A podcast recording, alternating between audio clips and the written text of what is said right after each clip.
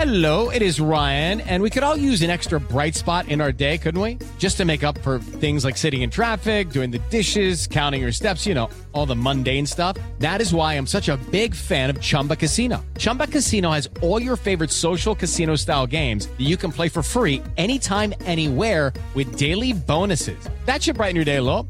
Actually, a lot. So sign up now at chumbacasino.com. That's chumbacasino.com. No purchase necessary. BGW. Void were prohibited by law. See terms and conditions. 18 plus. Este es el podcast de Alfredo Romo. 889noticias.mx. Las vacunas que autoriza Estados Unidos contra COVID-19 para un grupo muy específico.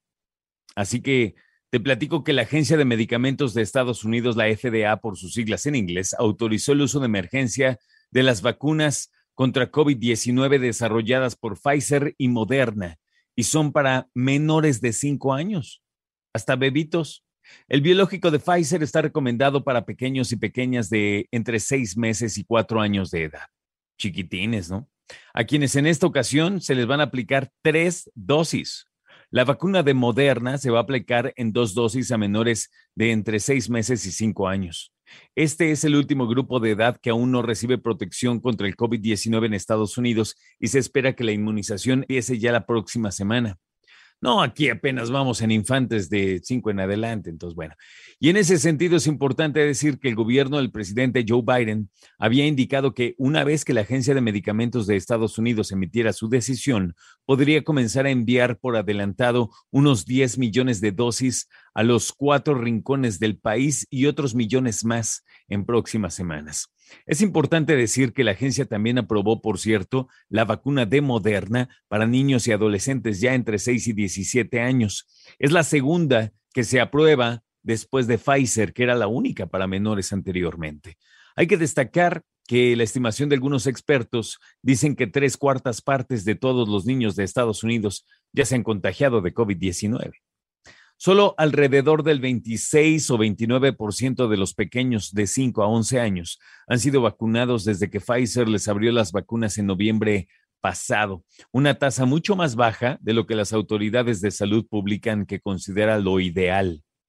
Ahora, ¿qué onda con esto de las vacunas para bebitos? Bueno, el gobierno de Estados Unidos estima que el porcentaje de niños menores de 5 años viven a menos de 8 kilómetros de un posible sitio de vacunación. Sin embargo, los funcionarios anticipan que la mayoría de los padres que vacunen a pequeños van a ir al consultorio del pediatra o proveedor de atención primaria.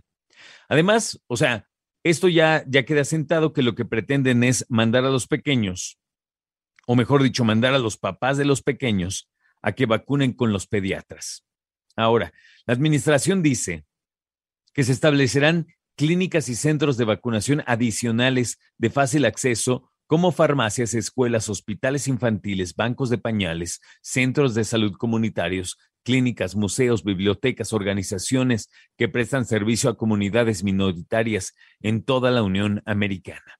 Bien por Estados Unidos en ese sentido, porque ya van ahora por los últimos que faltan, bebitos y infantes de 5 años de edad. O sea, vas a poder vacunar en Estados Unidos a bebés de 6 meses y hasta los 5 años de edad. Esa es buena noticia. Escucha a Alfredo Romo donde quieras, cuando quieras. El podcast de Alfredo Romo en 889noticias.mx.